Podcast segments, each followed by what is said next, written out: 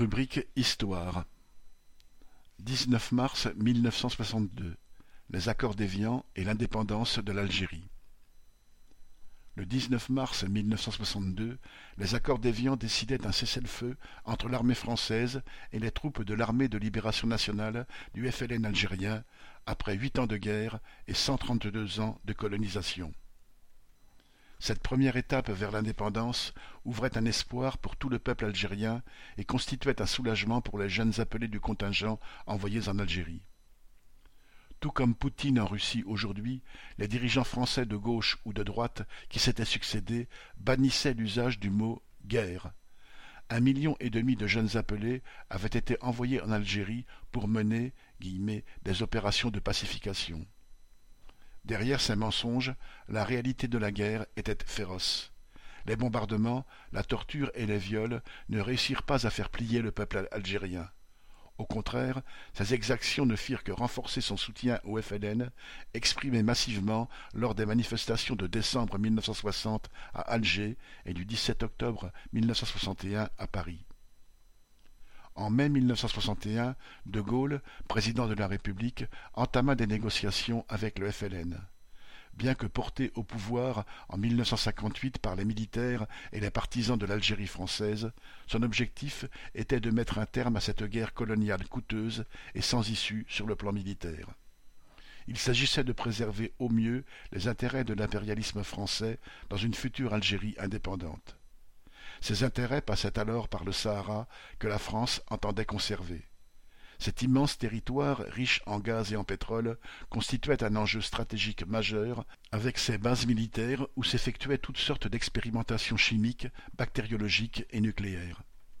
Le FLN rejeta fermement le projet d'une Algérie amputée du Sahara, ainsi que celui de former une enclave européenne dans le nord du pays.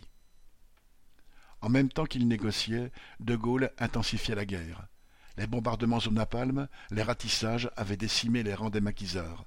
Le déplacement et l'internement de deux millions de villageois dans des camps isolaient et privaient les combattants algériens d'un soutien essentiel. C'est dans ce contexte militaire que furent finalement signés les accords d'Évian qui, tout en accordant l'indépendance, voulaient garder le pays sous la dépendance économique de la France.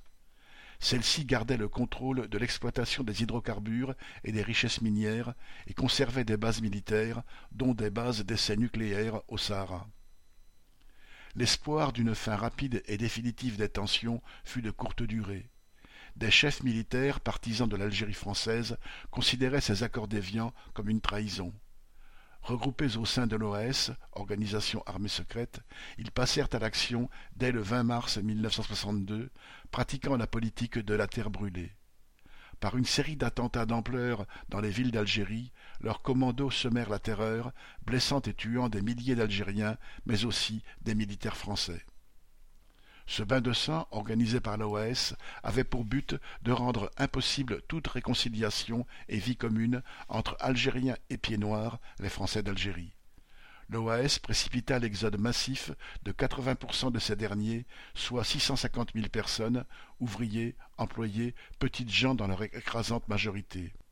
Le bilan de la guerre était effroyable. Sur près de 9 millions d'habitants que comptait l'Algérie, au moins 500 000 civils algériens auraient péri il fallut encore quatre mois avant que l'indépendance, fixée au 5 juillet 1962, soit effective.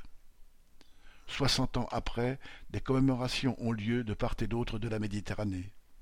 L'indépendance, chèrement acquise, a permis à tout un peuple de retrouver sa dignité. En Algérie, le pouvoir continue à se servir de la guerre d'indépendance pour se légitimer.